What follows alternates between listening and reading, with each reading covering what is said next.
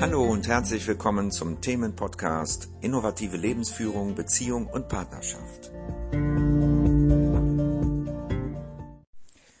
Hallo und herzlich willkommen. Hier ist wieder Ulrich.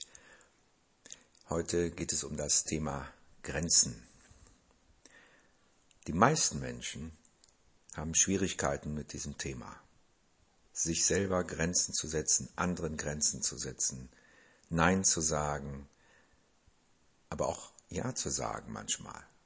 Und diese Grenzen, die haben nichts damit zu tun, dass wir uns eng machen, ja, dass wir uns verkrampfen oder so, sondern das, das tun wir nur, wenn wir zu spät eine Grenze setzen. Bis dahin verkrampfen wir uns und dann wird es ungut. Sondern es geht darum, die Grenzen wahrzunehmen und zu kommunizieren. Und zwar dann, wenn sie überschritten werden oder wenn sie gerade ja im Begriff sind, überschritten zu werden. Ja, was bedeutet das? Eine Grenze zu setzen ist eigentlich ein ganz einfaches Thema. Es geht hier nur darum, etwas zu beschützen, und zwar die eigenen Bedürfnisse. Und es geht darum, zu stoppen etwas, das diese Grenze überschreiten würde. Und das, es gibt zwei Sorten von Menschen, sag ich mal, nach meiner Ansicht. Die einen, die keine Grenze setzen. Ah, nee, es, Entschuldigung, es gibt noch mehr äh, Variationen davon. Äh, also einmal diese, die gar keine Grenzen setzen, die ständig überschritten werden, die wirklich ganz passiv sind, was das betrifft. Dann gibt es die, die diese Grenzen lange missachten und wo sich dann irgendwann Wut aufstaut und dass sie dann ihre Grenze setzen, aber dann eben mit Wut und mit Aggression und dann in einer unguten emotionalen Verfassung. Und es gibt die Menschen, die sehr, sehr früh Grenzen setzen. Das heißt dann, wenn noch gar keine überschritten wird und wenn das auch noch gar nicht in Gefahr ist. Das heißt, sie sagen ständig Nein zu etwas und versuchen dann von da aus zu schauen, ob vielleicht doch ein Ja daraus werden könnte. Und sie setzen die Grenze vorsichtshalber schon mal. Ja? Zu welchen Menschen gehörst du? Wir haben alle diese Probleme, mehr oder weniger. Und jetzt möchte ich dir ein bisschen was erklären, woher das kommt. Ja, warum haben wir gar kein Gefühl für die Grenzen? Das liegt daran, dass wir in unserer frühesten Kindheit Grenzüberschreitungen erlebt haben. In irgendeiner Form. Für ein kleines Kind, für ein Säugling ist das etwas anderes als für einen Erwachsenen. Ja, also da sind ganz andere Grenzen schon. Und wenn diese Grenzen überschritten wurden, und das heißt, dass wir ein bestimmtes Bedürfnis nicht uns erfüllen durften oder dass wir von unseren Eltern, Mutter oder Vater, eben ständig begrenzt werden, künstlich, ja, dann ist es so, dass wir das Gefühl für unsere Grenzen, für das was Nein, was wir nicht wollen, verloren geht. Wir, wir haben das noch in uns, wir wissen das irgendwie, aber wir können das in dem Moment nicht fühlen wir, wir, oder spüren. Wir können diese Grenze nicht wahrnehmen und deswegen merken wir das erst, wenn es zu spät ist, sage ich mal. Oder wie gesagt, wir merken es nicht und wir machen es dann halt recht äh, zu früh. Und das ist genauso unangenehm. Das ist einfach nur das Gegenteil von dem anderen. Es kann auch sein, dass im Laufe des Lebens sich das ändert, dass man erst gar keine Grenzen setzt und später dann durch diese Erfahrung, dass es einem nicht gut tut, dann eben ständig zu früh die Grenzen setzt. Also fast immer dann Nein sagt, sicherheitshalber. So, und das ist einfach nur der Wechsel. Man versucht jetzt die andere Strategie, die aber auch eben nicht befriedigend ist. Strategien sind auf Dauer sowieso nicht zufriedenstellend, weil sie uns im Innern wirklich nicht berühren, sondern das ist etwas vom Kopf. Aber es geht darum, wie kann ich denn meine Grenzen wieder wahrnehmen? Und wie kann ich denn, und was ist verantwortlich dafür, dass ich sie nicht wahrnehme? Wie gesagt, es ist die, der Umgang mit unseren Eltern, mit uns, der dafür sorgt, dass wir diese Grenzen nicht mehr wahrnehmen. Und das bedeutet nicht, dass wir sie überhaupt nicht spüren können. Oft, vielleicht merkst du das, wenn du eigentlich Nein sagen willst, aber dennoch Ja sagst. Das heißt, du merkst dieses Nein, aber du hast Angst davor, es auszusprechen. Woran liegt das? Das liegt daran, dass diese Kindheitserfahrung, die ja wichtig war, also als Kind war es wichtig, dass du, um zu überleben, sage ich mal, anstatt ein Nein, ein Ja von dir gegeben hast, damit du von deinen Eltern geliebt wirst. Ja, du hast das getan als Strategie, um zu überleben. Und das war für dich wichtig. Das ist für Kinder wichtig, weil wenn sie ausgeschlossen werden aus dem System, das ist eben tödlich. Und das wissen sie noch nicht. Das ist Kindern nicht bewusst, dass das dann nicht passiert. Es reicht ja, ausgeschlossen werden, reicht ja schon, wenn der emotionale Kontakt, also der gefühlte Kontakt abgebrochen wird. Und das wird ja halt häufig von Eltern, weil das Kind nicht so ist, wie sie das gerne hätten. Ja, das hat natürlich auch mit deren Trauma wieder zu tun. Das heißt, wir sind ja alle letztendlich in dieser in diesem Sinne geprägt und verhalten uns entsprechend und geben das so weiter und anderen. Ne? So, nur was jetzt für dich hier und jetzt in diesem Moment vielleicht wichtig ist zu wissen. Erstmal, dass es so ist, ja, dass du als Kind das als Strategie genutzt hast, um dich zu retten sozusagen. Und die wichtige Botschaft ist, natürlich ist dir das vielleicht bewusst, wenn ich dir das sage, aber es ist trotzdem wichtig nochmal zu hören,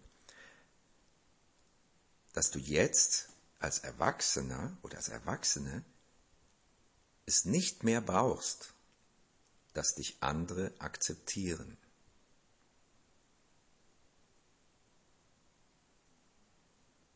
Ich habe hier ganz bewusst eine Pause gemacht, damit du das mal wirklich reinlassen kannst.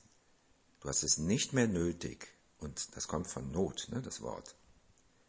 Du bist nicht mehr in dieser Not wie früher, akzeptiert bzw. geliebt zu werden. Dein Leben hängt nicht mehr davon ab.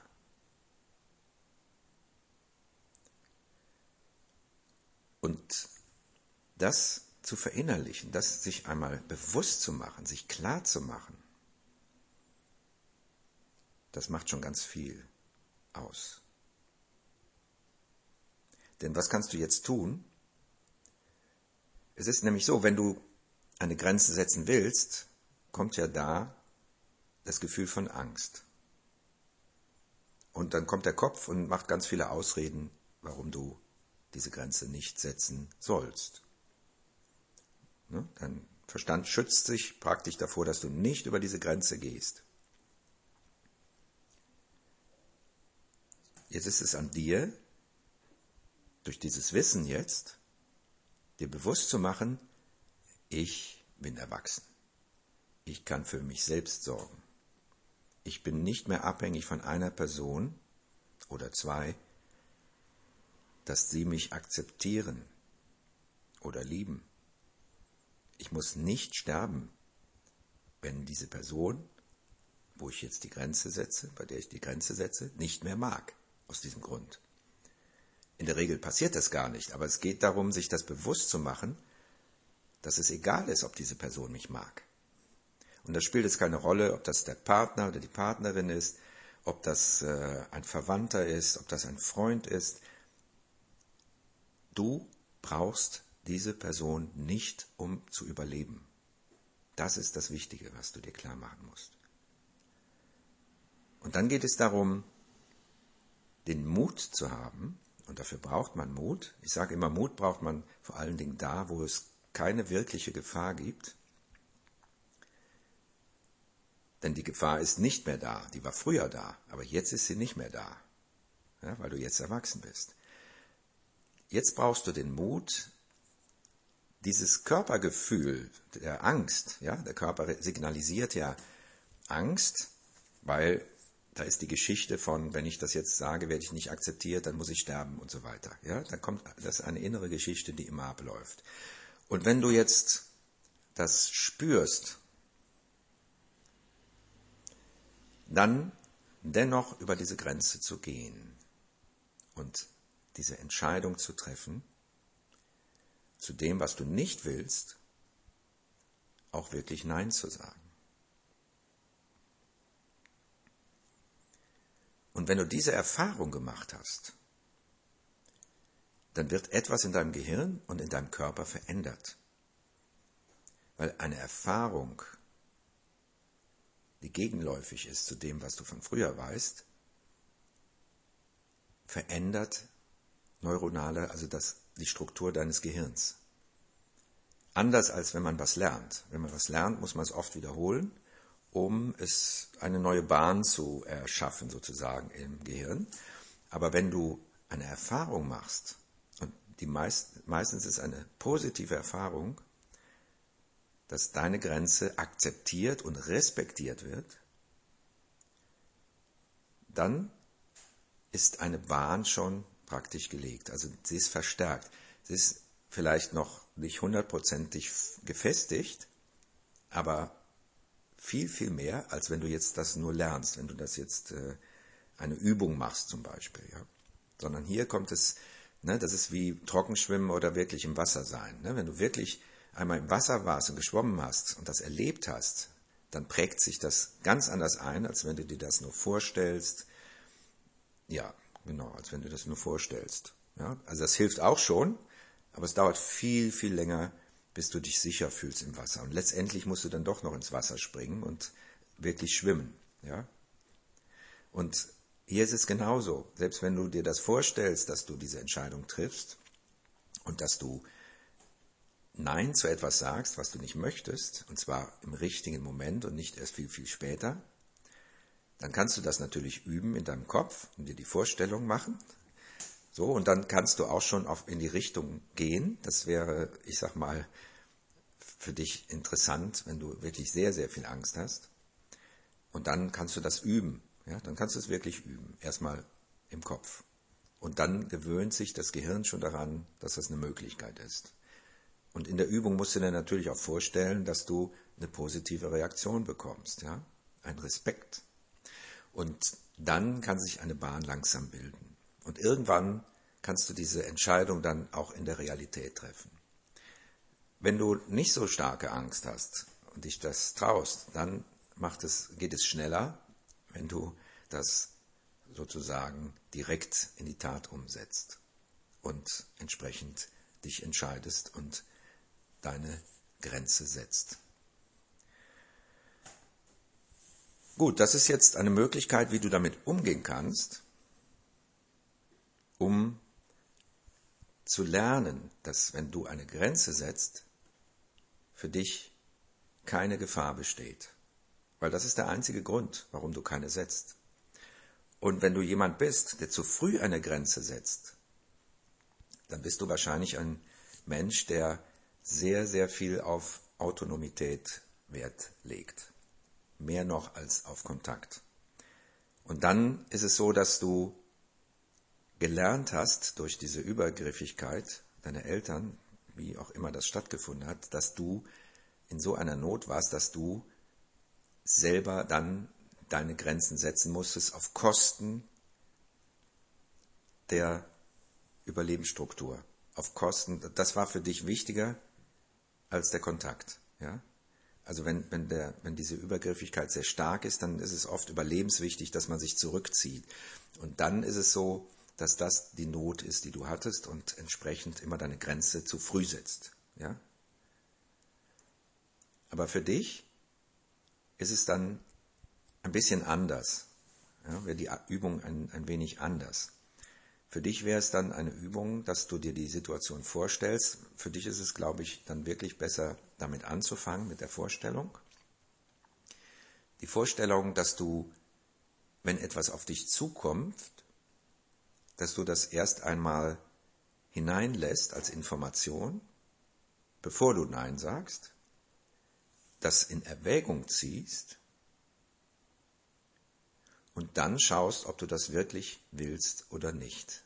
Und dass du dann deine Grenze setzt.